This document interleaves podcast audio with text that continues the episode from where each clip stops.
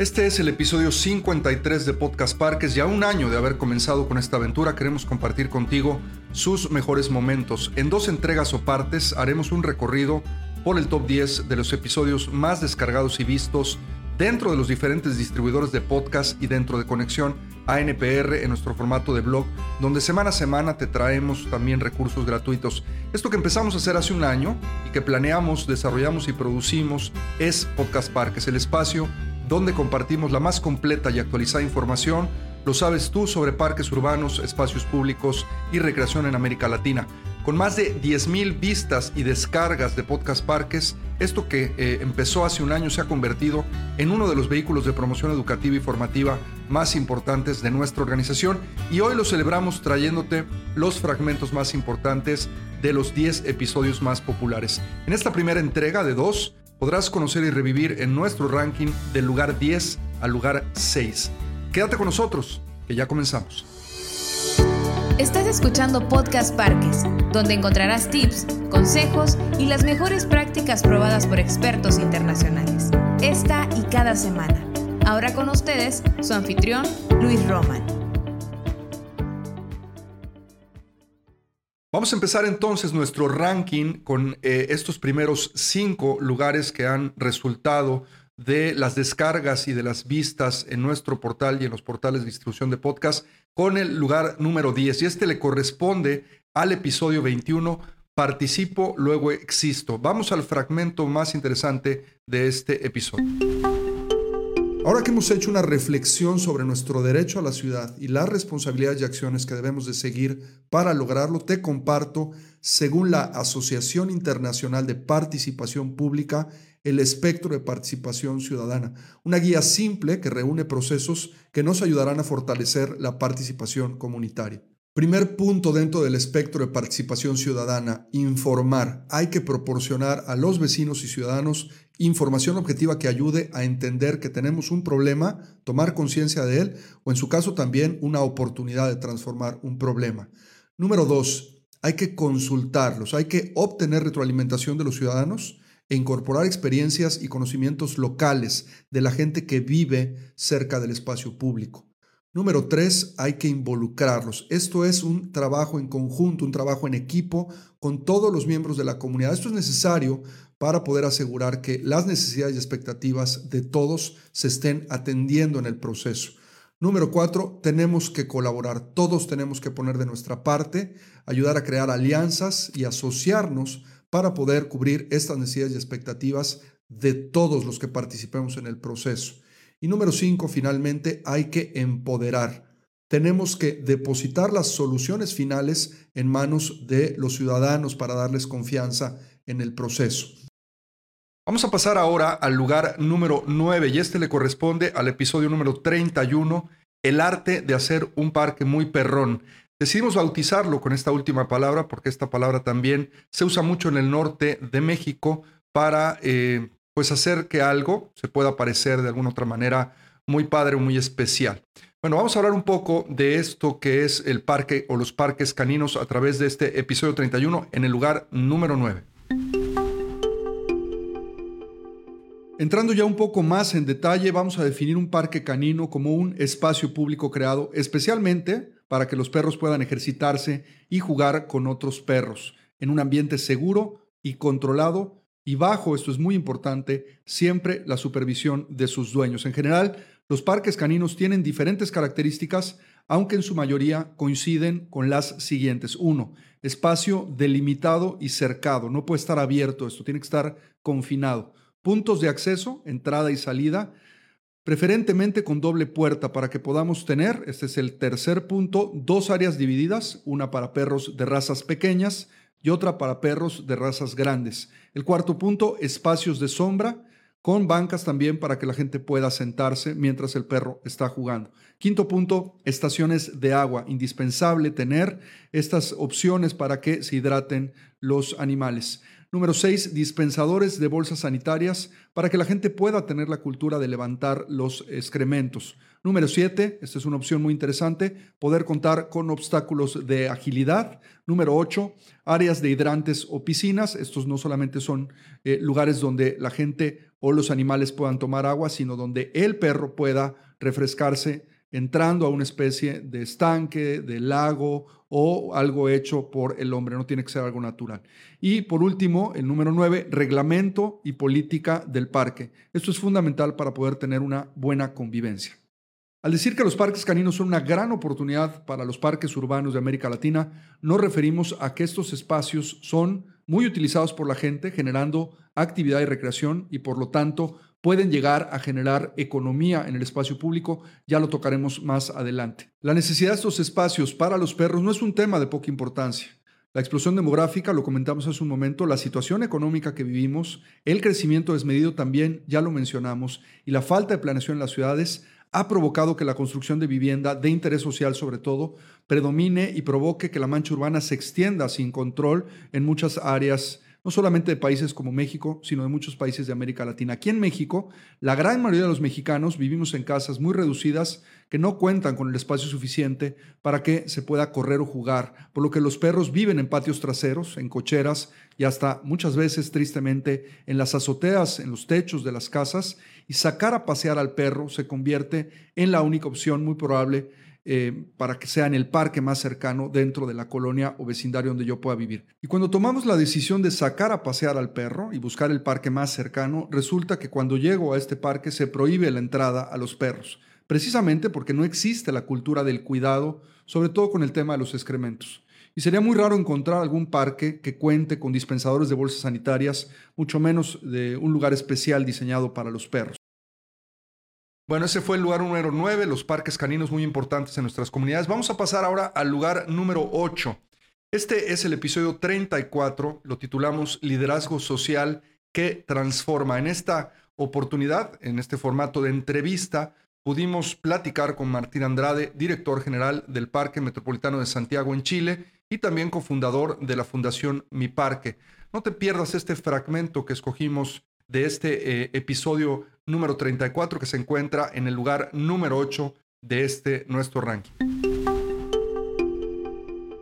Yo también siempre lo planteo, también eh, el espacio público es un reflejo, eh, es un reflejo de la sociedad que se está construyendo ahí en, los entornos, un espacio abandonado, un espacio público donde hay drogadicción, donde hay abandono, es, un reflejo de una sociedad te das cuenta que cuando hacen los diagnósticos en las comunidades hay peleas entre ellos, hay, en el fondo hay problemas eh, sociales eh, importantes eh, y por lo tanto pasa algo que es bien bonito, que, finalmente ganándose la confianza, obviamente, con hechos, digamos, porque esa obviamente es la gracia, no solamente con buenas ideas, tú vas generando un ciclo absolutamente, de este ciclo degenerativo que se está produciendo en el espacio, estás generando un ciclo eh, absolutamente regenerativo, donde, donde em, empieza entonces a conectarse las personas y eso es lo bonito, se empiezan a conectar, empiezan a tener ganas de aportar, de ayudar, eh, cuando existe esa confianza. A mí, a mí es de las cosas que a mí más me preocupa,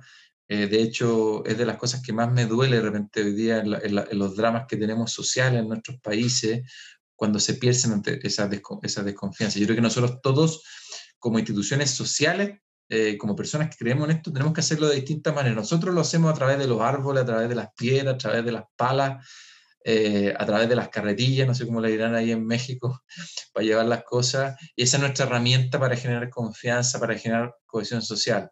Habrá también herramientas a través de la educación. Todos tenemos que entender que el mayor legado que podemos dejar para seguir funcionando es generar confianza donde estemos trabajando.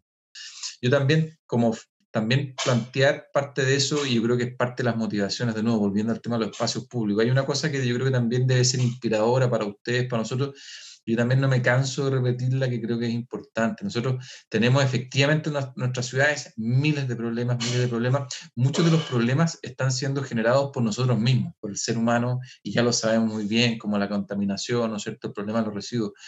Pero tenemos una tremenda oportunidad con respecto a los espacios públicos, con respecto a los parques.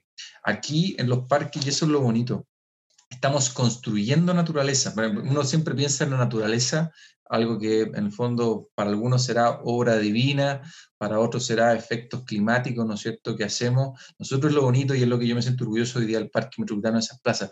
Son plazas son parques hechos por personas para las personas. Son miles de hombres y mujeres que han trabajado a hacer esos espacios realidad, que los mantienen.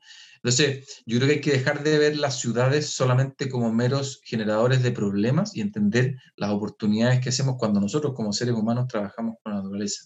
Y eso creo que es algo que tiene que obviamente que inspirarnos eh, para seguir. Y obviamente, eh, como dices tú, tratar de hacerlo con metodologías, con cosas que sean herramientas potentes para otros, para que las puedan sumar. Así que nosotros, en ese sentido, bueno, desde la Fundación Mi Parque, tú ya lo sabes, pero también desde el Parque Metropolitano, es parte también del rol que hemos querido jugar de poder eh, inspirar eh, a otros. Vamos a pasar ahora al lugar número 7 y este lo ocupa el episodio número 37 y es cómo construir un sistema de concesiones. Esto que es una de las columnas financieras de nuestros parques y espacios públicos. Se explica a detalle y escogimos un eh, fragmento importante de este donde se describen a detalle cuáles son estos tipos de concesiones que pueden existir en tu parque. No te lo pierdas. Bueno, ahora te vamos a presentar un esquema simple para que como primer paso en la construcción de un sistema de concesiones para tu parque o sistema de parques, te puedas apoyar dividiendo las mismas por categorías. Estas pueden ser de 1. Alimentos y bebidas. Dependiendo del tamaño, vocación y ubicación del parque, podrás instalar desde un carrito de comida, un food truck, un kiosco, hasta una cafetería o un restaurante grande. ¿Qué tipo de comida o bebida puedes vender? Bueno, ahí es donde entra el tamaño, la vocación del parque y sus usos. Como en todo negocio, es importante considerar, como lo dijimos hace un momento, la oferta y la demanda al momento de establecer tipos de productos y precios. En número dos, las concesiones de productos. Desde una tienda de conveniencia, una farmacia, un establecimiento temporal que venda productos orgánicos, por ejemplo, los fines de semana, hasta productos que tengan que ver con atracciones determinadas, como el parque canino, canchas de fútbol o albercas. Las tiendas de productos pueden ofrecer lo que la gente pueda utilizar para hacer más amena su estancia en el parque y específicamente en esa atracción. Número tres, las concesiones de carácter deportivo. La administración y gestión de instalaciones deportivas, así como la organización de torneos, de exhibiciones o eventos deportivos, son algunos de los ejemplos más usados cuando se trata de este tipo de concesiones. ¿Por qué siempre es recomendable que el parque utilice a un tercero para administrar estas instalaciones y su posible generación de economía? Bueno, la respuesta es bastante sencilla. Los administradores o gestores de parques no sabemos de todo ni somos expertos en todo. Muchas veces es mejor que el concesionario, experto en el manejo de una concesión especializada, le pague una renta directa al parque por el uso o explotación de la misma. Número 4. Las concesiones de tipo recreativo. Este formato de concesión se basa principalmente en las rentas y pueden ser las lanchas, como ya lo comentamos, bicicletas, hidropedales, el parque canino, entre muchos otros, y estos forman parte de la oferta recreativa en donde un parque puede ayudarse para fondear su operación y mantenimiento. Y finalmente, número 5, que son las concesiones de servicios. Este tipo de concesiones están relacionadas a instalaciones de servicio dentro del parque, como los estacionamientos, o incluso otros, como lo podrían ser servicios de guardería. Los primeros, hay que decirlo, son muchas veces operados por el mismo parque y en México al menos forman parte en muchos espacios de las estrategias importantes para fondearlos. Finalmente en esta entrega, en esta primera entrega del top 10, donde nos estamos yendo del episodio número 10 más votado y más descargado al episodio número 6 o al ranking del 10 al 6, el lugar número 6 finalmente le corresponde al episodio número 33 y este lo titulamos La línea del legado, siete pasos en la creación de un parque. Y esto es un resumen, ahorita lo vas a escuchar en este fragmento que escogimos, donde se delimitan los pasos que hay que seguir para poder crear un parque desde el análisis situacional hasta la administración y operación bajo un modelo de gestión integral y soportado también por una serie de políticas. Vamos con el lugar número 6, el último en esta primera entrega de los 10 más votados y descargados en nuestro ranking del podcast en su primer aniversario. Ya hemos tocado el todo en otras ocasiones en Podcast Parques y en el episodio 4 pudimos hablar de los ocho pasos para la creación de sistemas de parques. Estos son ahora los siete pasos de la línea del legado para la creación de las partes. Que luego formarán un todo. Es posible que por sus dimensiones y vocaciones no todos los espacios públicos puedan o deban profundizar en todos los pasos de la línea del legado, pero siempre será importante que respetemos el orden y secuencia y sobre todo los ingredientes básicos de cada etapa.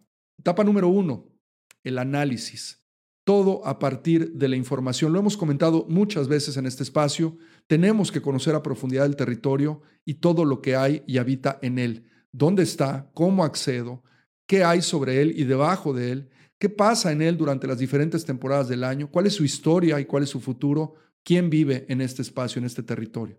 Etapa número dos, diseño participativo. Dentro de este espacio tenemos muchas herramientas e información sobre diseño participativo. En las notas de este episodio podrás encontrar varios recursos relacionados a este tema que tiene que ser ya una práctica que transforme o que se transforme en una política pública al momento de intervenir nuestros espacios.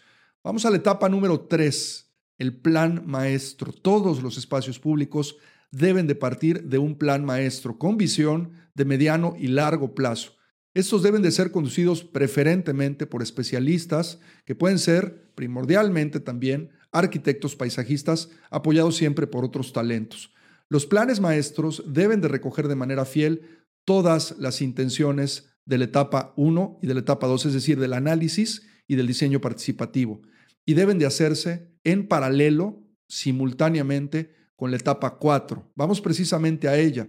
Plan de sostenibilidad. Todo lo que planeemos, diseñemos y construyamos debe de ser sostenible, primordialmente y de manera responsable por los recursos públicos. Es decir, es una obligación primaria que los gobiernos provean las plataformas, los procesos, promuevan también los talentos y las oportunidades para la sostenibilidad. Pero de la misma forma, la sociedad civil organizada debe de participar y colaborar a través de mecanismos innovadores que le brinden viabilidad a los proyectos y sobre todo le den continuidad.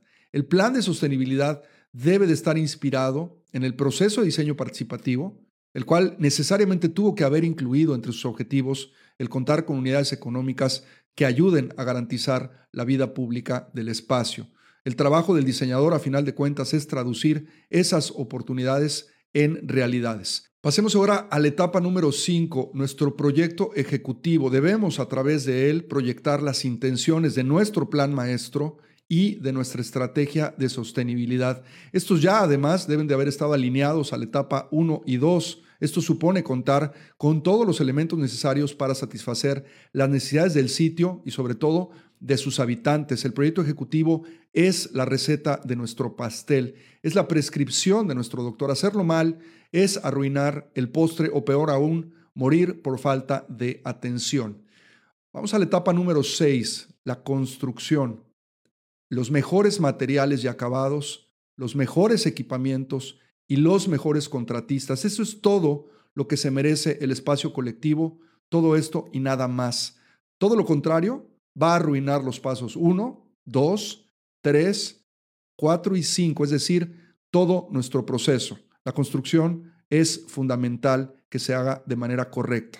Finalmente, la etapa número 7, la operación. ¿Te puedes imaginar hacer todo este trabajo bien y no tener a un responsable para que se haga cargo de él? ¿De qué sirve ir a la comunidad, diseñar a través de ella, tener el mejor plan, dotarlo de oportunidades, ejecutarlo y construirlo con los mejores estándares si al final lo vamos a dejar a su suerte? La corresponsabilidad, ese es el nombre del juego.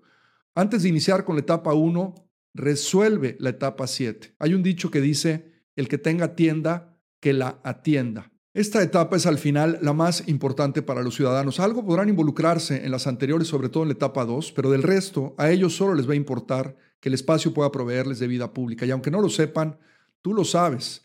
Y eso es lo más relevante en nuestro quehacer como profesionales.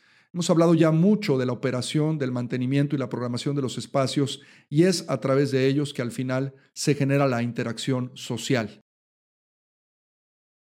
Bueno, hasta aquí vamos a llegar con este conteo y con esta descripción, eh, que obviamente te vamos a dejar en las notas del podcast todas las ligas de cada uno de estos episodios por si quieres revivirlos, si no los has escuchado también, de manera muy fácil vas a poder acceder a ellos ya sea dentro del portal de conexión en nuestro blog, donde se encuentran hospedados todos nuestros podcasts, o también vas a poder descargar los episodios si quieres en el distribuidor de podcast de tu preferencia, recordándote que estamos en todos. Y bueno, para cerrar este episodio y este aniversario en esta primera etapa, te queremos agradecer por un año de eh, seguimiento en este proyecto que emprendimos con muchísima ilusión de poder realmente tener una herramienta de comunicación que nos ayudara a llegar a muchos lugares y sobre todo promover el quehacer de los profesionales en nuestra industria.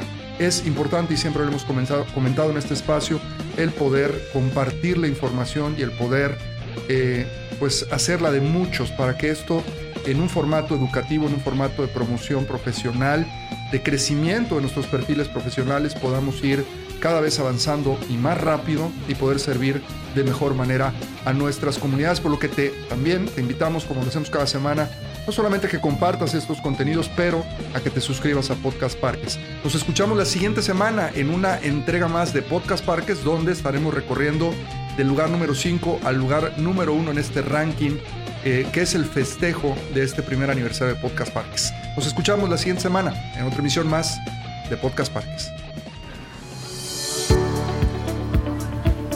Nuestro podcast ha terminado.